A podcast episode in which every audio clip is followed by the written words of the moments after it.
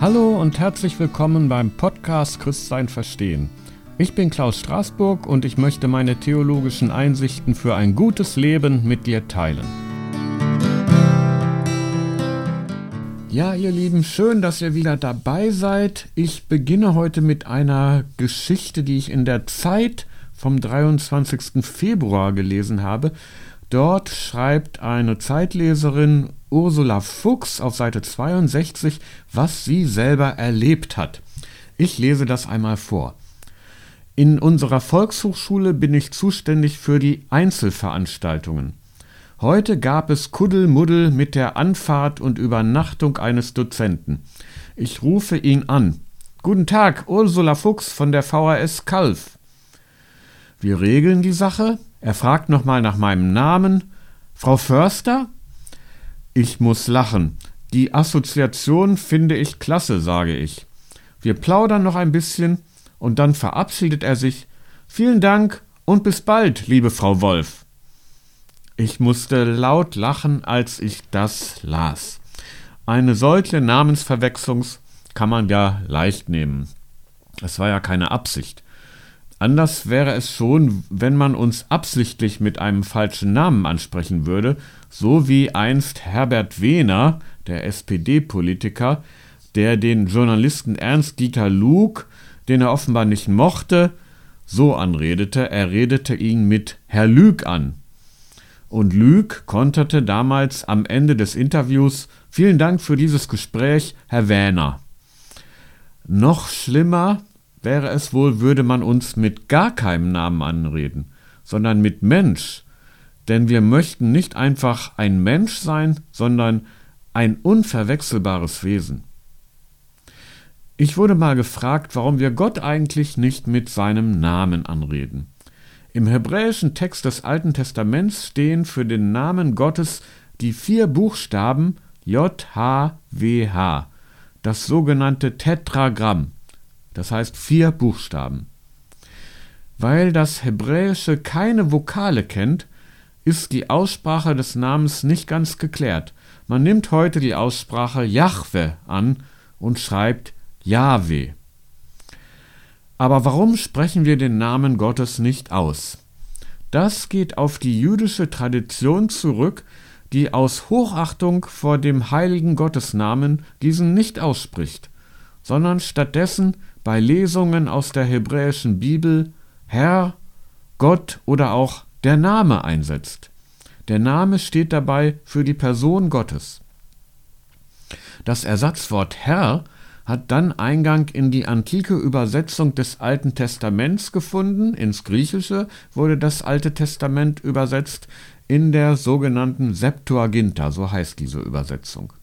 Und von dort aus, wo dann eben für den Gottesnamen Herr steht, gelangte dieses Wort auch in die Übersetzung Martin Luthers. Dadurch ist es bis heute so geblieben dass unsere Bibelübersetzungen im Alten Testament den Namen Gottes durch Herr wiedergeben. Die Bedeutung des Namens Gottes wird mit dem hebräischen Verb für sein in Verbindung gebracht. Das geht auf Mose, 2. Mose oder Exodus 3, Vers 14 zurück, wo Gott sich selbst dem Mose so vorstellt. Ich bin, der ich bin. Auch die Übersetzung Ich werde sein, der ich sein werde, ist möglich. Und man hat das dann so interpretiert, ich werde für dich da sein, als der ich für dich da sein werde. Damit wurde man dem Kontext gerecht, vor allem dem rettenden Handeln Gottes, worum es in den Versen davor geht. In der griechischen Septuaginta hingegen übersetzte man Ich bin der Seiende das war ein deutlicher Ausdruck griechischen Denkens.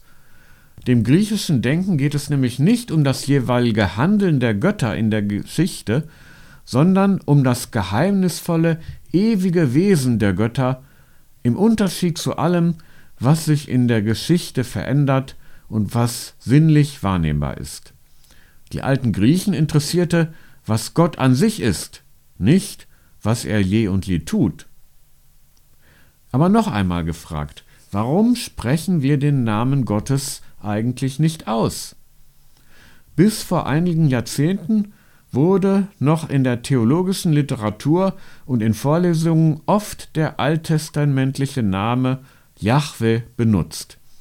Heute findet man das kaum noch, und zwar aus Respekt vor der jüdischen Tradition, den Namen Gottes nicht auszusprechen. Man kann das kritisieren als Kniefall vor dem jüdischen Denken und Empfinden, das den Christinnen und Christen in diesem Punkt ja fremd ist. Wir hätten keine Schwierigkeiten damit, den Namen Gottes auszusprechen. Ich kann verstehen, dass man das in Anwesenheit von Juden aus Respekt nicht tut, aber unter Christen hätte ich keine Probleme damit, den Gottesnamen auszusprechen. Wichtiger finde ich aber, dass man sich bewusst ist, an welchen Gott man glaubt. Denn dass Gott einen Namen hat, schon im Alten Testament, das weist darauf hin, dass er sich schon damals von anderen Göttern, die verehrt wurden, unterscheiden musste. Auch heute gibt es viele Götter, die von Menschen verehrt werden. Von den vielen Göttern der Welt einmal ganz abgesehen, die Verehrung Buddhas ist etwas anderes als die Verehrung Jahwes. Auch das, was der Koran über Allah sagt, entspricht in wesentlichen Punkten nicht dem, was die Bibel über Jahwe oder Jesus sagt. Wir sind es gewohnt, Gott als Vater anzureden oder zu Jesus zu beten. Auch die Bezeichnung Herr ist uns aus den Bibelübersetzungen geläufig. Und es wäre darum sicher eine Überforderung von den Christinnen und Christen zu verlangen, sie sollten Gott ab sofort mit Jahwe ansprechen. Aber ganz allgemein und ohne nähere, nähere Bezeichnung immer nur Gott zu sagen, wie es in manchen Gottesdiensten geschieht, das macht den Gott, den Jesus Vater nannte, verwechselbar. Wir wollen ja schließlich auch nicht immer mit Mensch angeredet werden. Denn es ist wichtig, sich klarzumachen, dass man als Christ an den Gott glaubt, von dessen Taten das Alte Testament erzählt und der sich in Jesus uns gezeigt hat. Auch wenn man diesen Gott dann nicht bei seinem alttestamentlichen Namen nennt.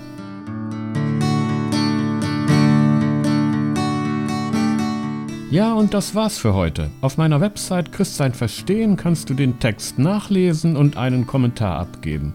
Bis zum nächsten Mal viel Segen und viele neue Einsichten über Gott und das gute Leben. Bis bald!